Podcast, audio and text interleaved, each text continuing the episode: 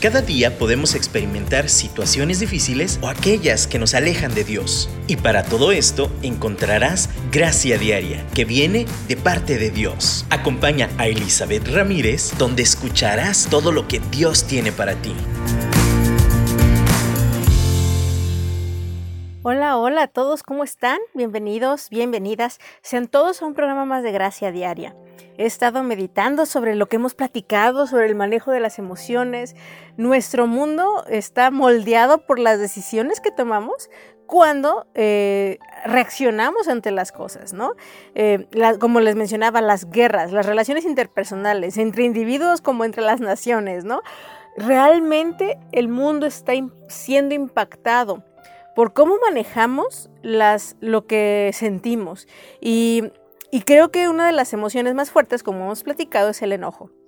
Como mencionamos y retomando un poquito de lo que platicábamos la semana pasada, el enojo es una emoción natural. Todos la tenemos em, dentro de nuestro sistema. Es una reacción automática que tenemos dentro de nuestro ser. La cuestión y la diferencia entre la emoción y el sentimiento es que el sentimiento perdura, es algo de largo plazo, de larga duración. Y ahí es donde nosotros tomamos una decisión, donde nosotros podemos intervenir y podemos evitar de que una emoción, en este caso el enojo, se convierta en algo permanente que afecte nuestra vida como un sentimiento de enojo. Em, en la escritura, en la Biblia, en la palabra de Dios, hay una palabra para definir a una persona que vive como en estado enojado y es iracundo, o sea, que vive con la ira a flor de piel que constantemente es fácil alterarse por cualquier cosa. La semana pasada hablábamos de ciertas pautas que podemos hacer para manejar esta emoción, pero hoy vamos a continuar hablando cómo manejar la emoción y que también si ya se convirtió en sentimiento, también qué hacer.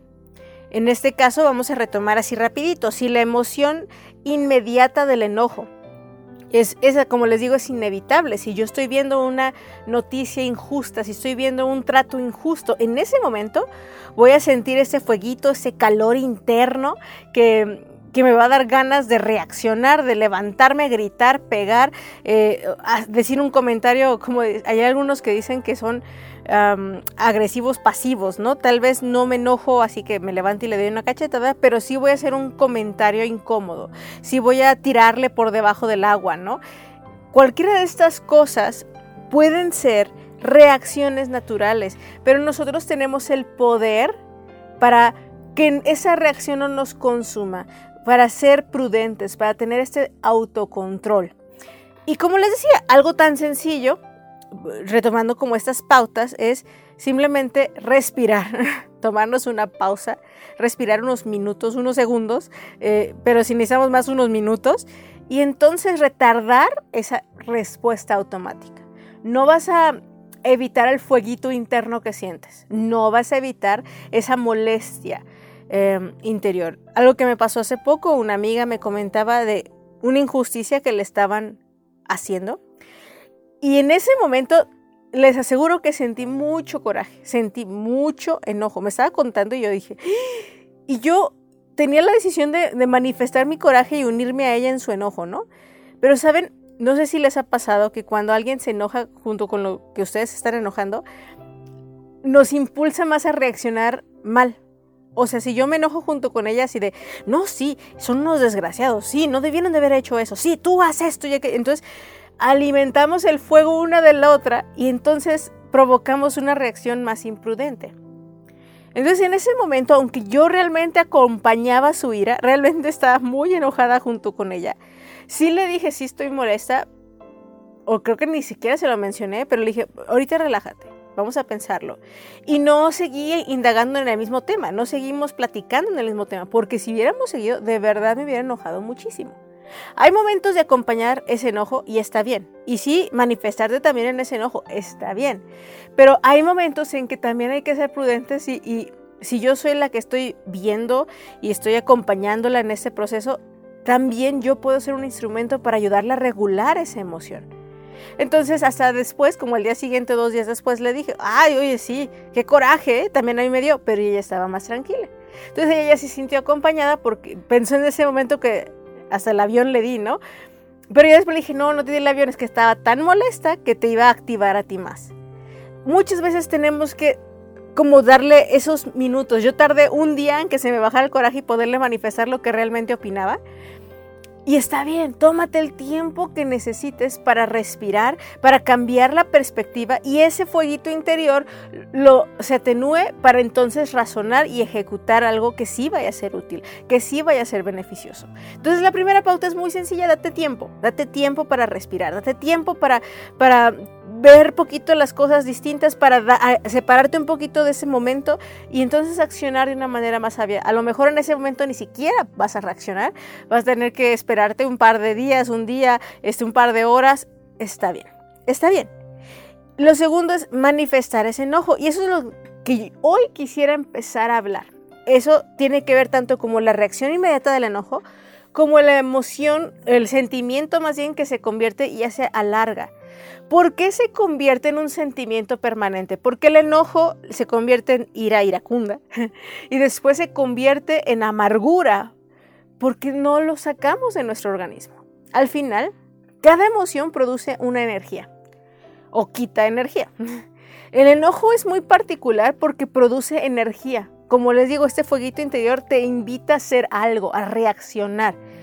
Y cuando uno se lo traga, eh, y, tratas de, atraparlo y, negarlo. Más bien, y no nada más como atraparlo, está bien atraparlo, está bien controlarlo, pero lo negamos. No, no me enojé, no, estoy bien, no, no pasó nada. Estamos firmando nuestra sentencia para mandarlo a la parte inconsciente para guardarlo, acumularlo. Y como les decía, nuestro corazón no es bodega, nuestro cuerpo no es bodega para andar guardando emociones permanentemente.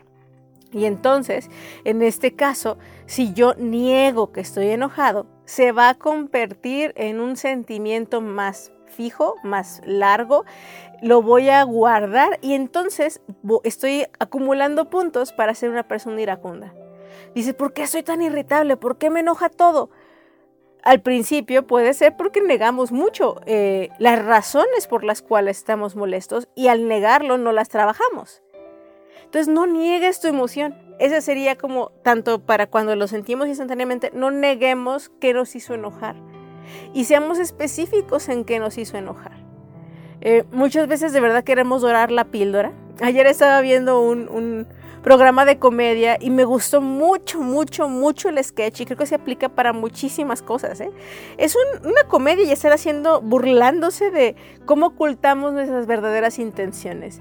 Y, el sketch se trataba de un programa de televisión como de concurso y el conductor decía, ah, el programa se llama ¿Por qué le diste like? Y entonces el chiste del concurso es, vas a contestar por qué le diste like y por alguna razón extraña en el juego tenían las motivaciones correctas, exactas de por qué le dieron like. Entonces los, los participantes dijeron, no, no quiero jugar, pues ya se amolaron, van a jugar. Y le pregunta el primer invitado, el primer personaje, le dice, a ver, tú le diste like a esta foto. La pregunta del concurso es, ¿por qué le diste like? Y entonces el participante eh, trata de ser muy amable porque es una foto de una chica muy guapa, ¿no? Ah, es que, es que me cae bien. Y entonces suena, eh, eh, no, ese es un error. Así, esa no es la razón. Ah, es que eh, sus comentarios son muy acertados. tampoco es la motivación acertada. La verdad es porque está muy guapa y quiero mandarle un mensaje para ver si me puede pelar, poner atención y terminamos saliendo o terminando juntos. Y entonces ya, ¡tin! Muy bien, exactamente, esa fue tu motivación. ¿Estás consciente que tu esposa está en el público? Y entonces la, o la novia estaba ahí y, ¡ah! o sea, está bien enojada, ¿no? O sea, te va a ir mal cuando salgamos de aquí. Pero esa era una manera muy evidente de mostrar lo que había en su corazón. A veces necesitamos que nos evidencien así. Queremos dorarnos la píldora y esconder la verdadera motivación porque hacemos las cosas, decimos las cosas, hasta un simple like en, un, Instagram o en Facebook. O sea, de verdad, tenemos que ser súper honestos. Y si me enojé por esta razón, puedo decir, ah, es que me enojé porque, porque no era justo. Pero la verdad es que me pude haber enojado porque me sentí victimizada, aunque no era para mí el asunto. Tenemos que ser bien honestos en por qué realmente me enojé. Y esa investigación la hacemos de la mano de Dios, como platicamos desde el programa anterior. Eh, de hecho, es algo constante que platicamos siempre. Y Ori, en este momento, de nuevo, yo te invito. Vamos a respirar, vamos a ver y pensar realmente por qué estoy enojada. Realmente, ¿qué es lo que provoca mi ira constante? Quiero, Señor, yo creo que tanto me he negado la razón de mira que ya ni sé cuál fue la primera o la original y de ahí cómo todo se ha ido. Muéstrame realmente Dios mi corazón, por favor.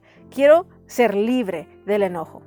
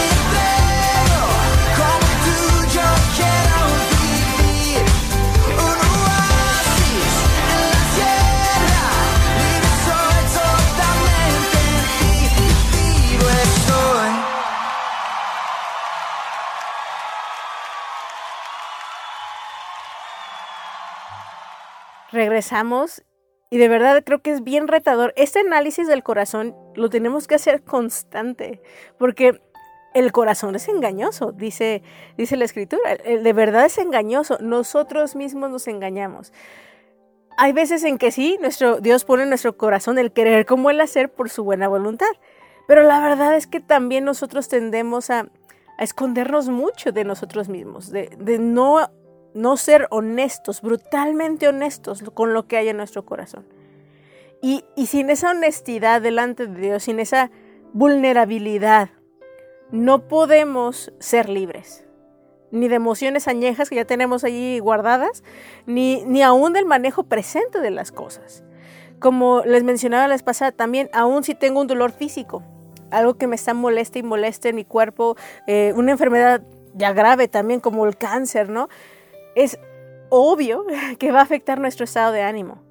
Que, que nuestro enojo va a estar, sensibilidad en general, ¿eh? no nada más el enojo, todas las emociones van a estar más a flor de piel, porque mi cuerpo está sensible también. Y hay circunstancias y situaciones que son evidentes por las cuales activaría nuestro enojo, pero nosotros, como les digo, podemos decidir qué hacer con ellas. Y cuando les digo, reconozcamos la verdadera razón de nuestro enojo, seamos honestos con ella, nos lleva a la tercera pauta para manejar tanto el enojo impulsivo como el de la más a la larga, ¿no? Exprésalo sanamente. El eh, especialista, como les he mencionado en los últimos programas, en, hacer esto era, eh, lo encontramos en los salmos, no necesariamente era David, porque hay muchos salmistas, pero encontramos en el libro de salmos diferentes formas de expresar nuestras emociones. Y una de esas emociones, créanlo o no, era, es el enojo esas emociones de tristeza, de depresión, de agonía, de desesperación, todas ellas están expresadas en los salmos. Y, quiero que me acompañen al Salmo 10 y, leamos esa expresión de una combinación de emociones, pero creo que el enojo es, es como también evidente. Miren, empieza el versículo 1 y dice, oh Señor, ¿por qué permaneces tan distante? ¿Por qué te escondes cuando estoy en apuros? Con arrogancia, los malvados persiguen a los pobres, que sean atrapados en el mal que traman para otros. Pues hacen alarde de sus malos deseos, elogian al codicioso y maldicen al Señor. Los malvados son demasiado orgullosos para buscar a Dios. Parece que piensan que Dios está muerto. Sin embargo, prosperan en todo lo que hacen. ¿No ven que les espera tu castigo? Miran con desdén a todos sus enemigos y piensan, jamás nos sucederá algo malo. Estaremos más para siempre sin problemas. Su boca está llena de maldiciones, mentiras y amenazas. Tienen maldad y violencia en la punta de la lengua. Se esconden en, emboscada en las aldeas a la espera para matar gente inocente. Siempre buscan víctimas indefensas como leones agazapados en sus escondites, esperan para lanzarse sobre los débiles. Como cazadores capturan a los indefensos y arrastran envueltos en redes. Y entonces él sigue hablando, ¿no? De sus víctimas y estos malvados piensan que Dios no nos ve.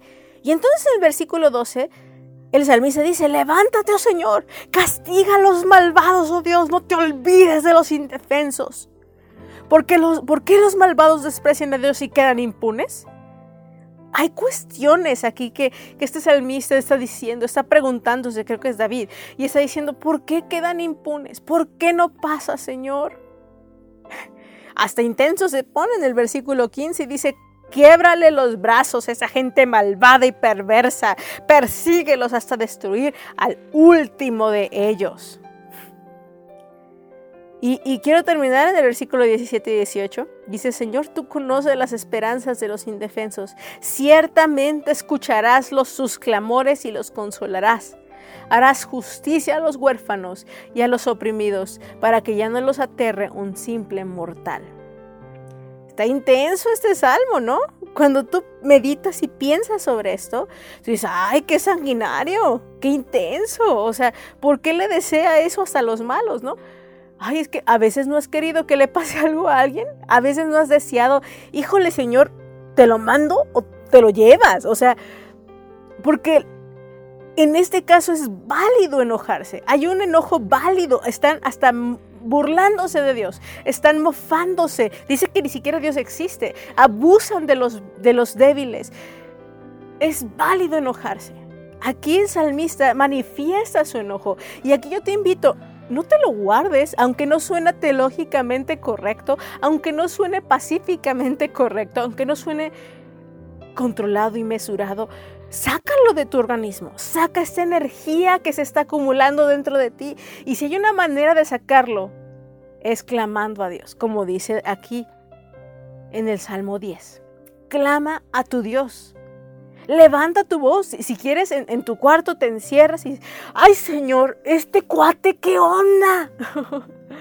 está abusando, está haciendo esto, que no ve lo que causa, que no ve tal pariente que está lastimando a su familia, que no está viendo, y, y sácalo, sácalo. Ahora, si tú no tienes esa oportunidad de, guardarte y que nadie te escuche y, sacarlo de una manera en que no lastimes a alguien, entonces escríbelo. Agarra un cuaderno, agarra tu computadora, agarra un mensaje de texto, no se lo envíes a nadie, agarra mejor una nota más bien y, y desahoga tu emoción, desahógala así de bruto, así. No lo adornes, no lo quites, no lo filtres, que digas, ay, que suene bonito, que no suene que desconfío de Dios. Aquí estamos leyendo Está en la Biblia. Y entonces el primer versículo dice, ¿por qué permaneces tan distante? Nosotros sabemos que Dios no está lejos. Nosotros sabemos que cuando nosotros clamamos, Dios responde, que cuando nos humillamos, Él nos busca, Él, nos más bien nos atiende, nos, nos escucha. Dios está con nosotros. Hay tantas promesas que lo declaran y lo dicen, pero también Él sabe que somos humanos y que estas emociones están dentro de nosotros y que necesitamos expresarlas.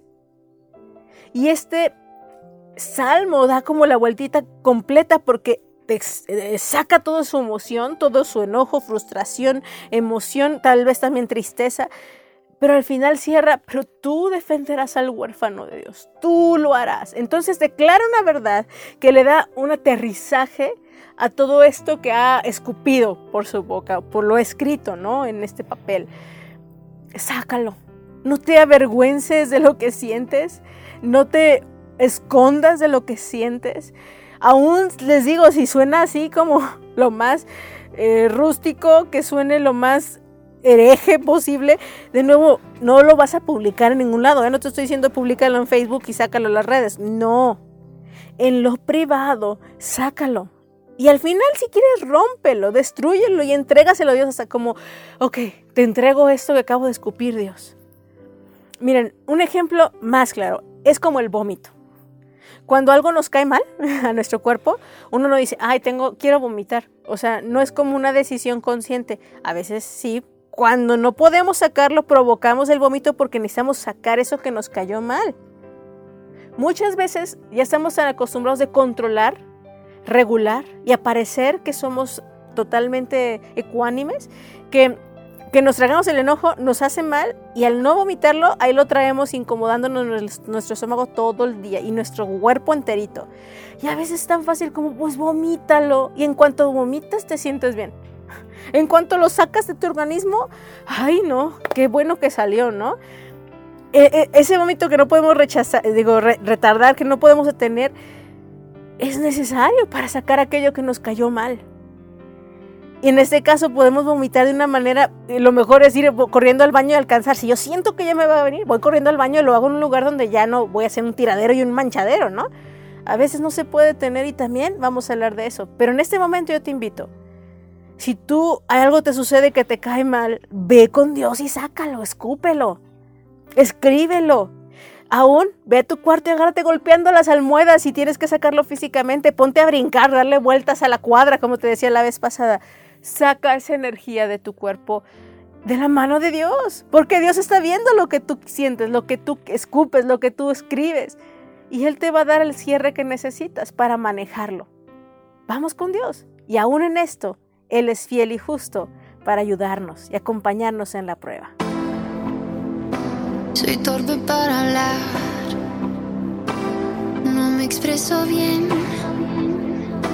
pero voy a intentar decírtelo, decirte lo que siento. No encuentro identidad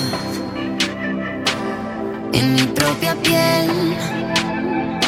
Al ver los días pasar me pierdo en él, me pierdo en el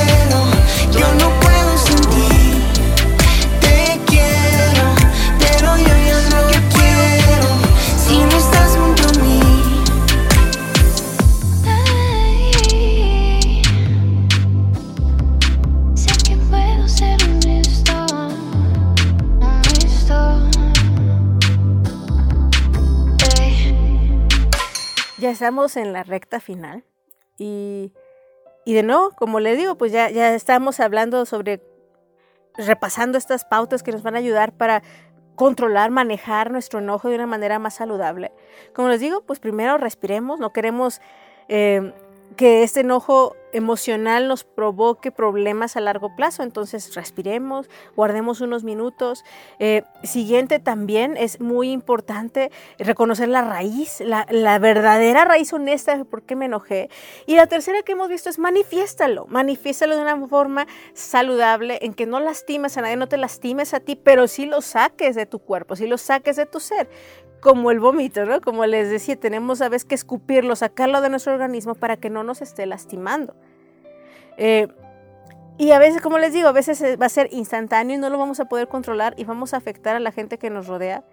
Eso nos va a avergonzar, porque a quién no le ha pasado que no puedes contenerte, tienes que vomitar en público, la gente sale manchada, pasa ahí, guácala, ¿no? O sea, te da vergüenza. Es algo que no deseamos que nos suceda. Sin embargo, sucede y es parte de ser humanos. Yo quiero decirles, parte de, de la sanidad en este proceso es reconocer que somos humanos y que necesitamos sacar estas cosas y que necesitamos ayuda. Y cuando se nos llega a salir algo, cuando de plano explotemos y no lo podamos contener, ¿qué hago? Pido perdón. Pido perdón. Cuando de plano se te salió de control. Cuando de plano no, no sabes qué hacer, pido perdón. Es muy bien conocido lo que pasó en los Óscares en este año, hace poquito, un, un actor eh, no pudo contener su enojo ante una broma, que parecía que sí lo estaba conteniendo al principio, pero luego no, se le salió de control y le dio un cachetadón al personaje que hizo la broma. Miren, puedo ver todas estas, entre que la gente se pelea en Facebook, que, uy, sí, qué bien que lo hizo porque defendió a la mujer. Y puedo ver que no, se manchó porque la libertad de expresión y además no lo hizo con esa intención. Y, miren, eso no es el debate, el debate es. Y el mismo personaje que, que hizo esto, que, que, no dominó su enojo, lo reconoce. No, no pensé claramente. No me contuve. No, esto fue un error. Y yo, que lo ejecuté, lo reconozco. Y creo que hizo lo mejor que pudo haber hecho. Se le salió de control, metió las patas. Ya no lo puede desmeter, ya lo hice, ya lo escupí, ya vomité. ¿Qué me toca hacer? Tengo que pedir perdón y asumir las consecuencias. Cuando dejamos que el enojo nos domine y no lo podemos controlar lo sacamos, pedimos perdón, reconocemos, nos humillamos en el sentido correcto de la palabra, humildemente pedimos perdón y asumimos las consecuencias. Porque aún eso nos ayuda. De nuevo, si yo me di cuenta de que esto no era tan intenso como para haberme enojado tanto, entonces, ¿qué fue? A lo mejor fue un enojo acumulado, circunstancias de la vida, situaciones que yo no he manejado que tengo tanto tiempo. Y esto fue la gota que derramó el vaso y por eso vomité. Muchas veces nos cae algo mal al estómago, no porque fue la tal comida específicamente, sino fue el cúmulo de cosas que he estado comiendo y esa fue la última, ¿no? La gota que derramó el vaso. Aún cuando explotamos y lastimamos a la gente alrededor nuestro, Dios lo puede usar para bien. Tú puedes decir, qué padre todo lo anterior, pero a mí me ha pasado más bien lo último. Aún en eso, Dios lo puede usar para bien. Si nos humillamos, si vamos con Él, pedimos perdón. Si reconocemos nuestro error alrededor de las personas y que hemos lastimado con, con lo que pasó. Y después, en este caso, con el actor que les menciono, yo le quiero reconocer que se internó en una clínica. No por adicciones, no, porque de verdad está pasando por un proceso interno que reconoce que necesita ayuda. Y creo que, que si algo tan trágico tiene que pasar, algo tan vistoso, algo tan público, tan vergonzoso, me lleva a ser libre verdaderamente, a darme cuenta que he estado fingiendo que estoy bien, eh, a, dejar de aparentar, a dejar de em, aguantarme todas estas emociones internas, en este caso el enojo. Entonces, está bien, voy y pido ayuda. Y esta situación es evidencia de que necesito la ayuda de Dios, la ayuda de gente que, me ayude a, superar y a sacar todo esto que ya tengo acumulado en mi cuerpo. Un detox, ¿no? Como lo llamaríamos. Está bien. A veces se nos va a salir del control, pero con Dios todo está para bien. Pero seamos humildes, porque nos pasa, y, yo he visto mucho en nuestra cultura, que nos enojamos y hasta nos sentimos con el, con la razón de habernos enojado y de haber hecho lo que hicimos. Y entonces vamos por la calle manejando y me enojo con el que se metió. Y entonces yo le grito, ti, ti, ti, ti, porque tú y acá. Y entonces me mete. Y él se siente con el derecho de contestarme porque yo le grité primero.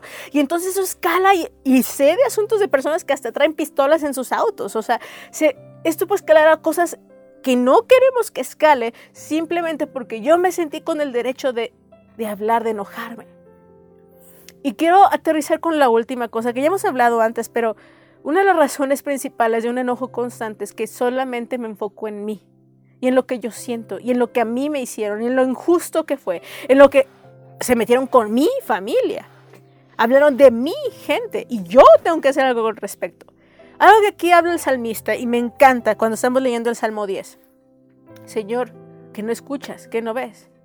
Pero después el final dice, pero tú te encargarás tú defenderás. Como dice en la escritura, Jesús, bueno, eh, en las cartas más bien, Pablo, dice, mi es la venganza. Bueno, de hecho sí, sí lo menciona Dios. de hecho es algo que, que se entiende a través de toda la Biblia, pero dice, mi es la venganza.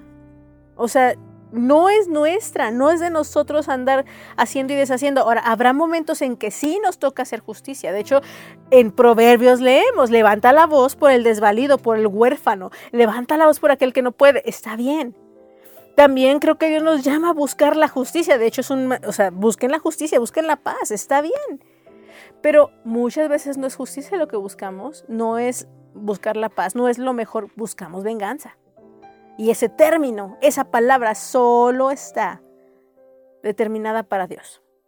Y a veces cuando nos dejamos llevar por nuestro enojo, infundado o no infundado, justo o no justo, no hacemos la justicia de Dios. Eso también lo leemos en la escritura.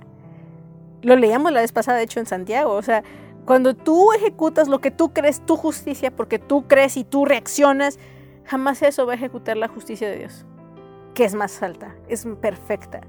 Y Él te va a defender. Deja que Dios te defienda. Cede. Nosotros, y, cuando tú aprendes a regular tu enojo, aprendes a, llevarlo a los pies de Dios, a, expresarlo sanamente, haz ejercicio también. Sacar energía también ayuda a través del cuerpo, somos espíritu, alma y cuerpo, y esa manera física también nos ayuda. Hay formas físicas también de, expresar y manifestar lo que estamos sintiendo. Algún, hasta el masaje, ¿no? Ir a, relajarte. Hay puntos claves en nuestro organismo que nos ayuda a sacar esas energías negativas acumuladas. Está bien todo eso, pero sobre todo Dios. Sobre todo. Búscale. Y, y, ríndete. Y, y aún esas cosas en que realmente seas víctima, realmente hubo un abuso, ríndeselo a Dios, que Él sea tu defensor, que Él sea el que haga justicia, Él defiende a los huérfanos, a las viudas, a los débiles, Él es el que hará esa justicia. Clama a Él y Él te va a responder. Vamos y vamos a dejar este enfoque en nosotros y enfoquémonos en que Dios es justo y Él hará lo que se tenga que hacer. ¿Haremos nuestra parte? Sí, ya con la cabeza fría, ya más tranquilos, ya habiendo trabajado nuestras emociones. Señor, ¿qué quieres que haga? Y a lo mejor en el caso como Jesús mismo, cuando limpió el templo y estaba enojado porque el celo de Dios de su casa lo consumía. Está bien, habrá momentos en que se manifestará más físicamente nuestro enojo, levantaremos nuestra voz, gritaremos y estará bien, pero cuando ya tenemos un caminar con Dios, nuestro corazón está en el lugar correcto, tratamos de estar a cuentas diario, no será un enojo acumulado, no será un enojo en base a cosas que tal vez no estén correctas, va a ser un enojo santo, que también en el caso de Jesús cuando lo ejecutó y está guiado por Dios y está constantemente en comunión con Dios, es un enojo que guiado por el Espíritu Santo también nos da la energía para hacer lo correcto. Eso es canalizar el enojo bien que esa emoción nos dé la energía para hacer lo correcto, porque también el enojo lo usa Dios para hacer lo correcto. Entonces no estoy diciendo también quédate sentado siempre y no hagas nada. No, habrá momentos en que ese mismo enojo, o sea, un enojo que Dios utilice y canalice para su gloria. Pero en cualquiera de estas cosas, el que te va a ayudar es tener es Dios y tener esa comunión con Él constante. Ve a Él, ora, clama, despeja tus emociones y créeme, Él te va a dar la fortaleza para vivir una vida balanceada, una vida rendida, una vida emocional guiada por el Espíritu. Muchas gracias por estar aquí. Vamos a seguir hablando del tema de las emociones. Ahora vamos a hablar de la tristeza en el próximo programa. Y yo te invito a que te conectes. Oro por tu vida. Espero que esto sea de bendición y nos escuchamos la próxima semana. Bendiciones. Paz en medio de la tempestad que calma toda ansiedad, me llena de seguridad. La cruz me enseña a pronunciar Jesús nombre que me trajo luz en medio de la oscuridad. Y descanso en ti. Yo me arrojo a tus brazos de amor. Respiro tu paz, respiro tu amor. Respiro ser solamente tuyo, Jesús el palpitar de mi corazón se sincroniza al oír tu dulce voz.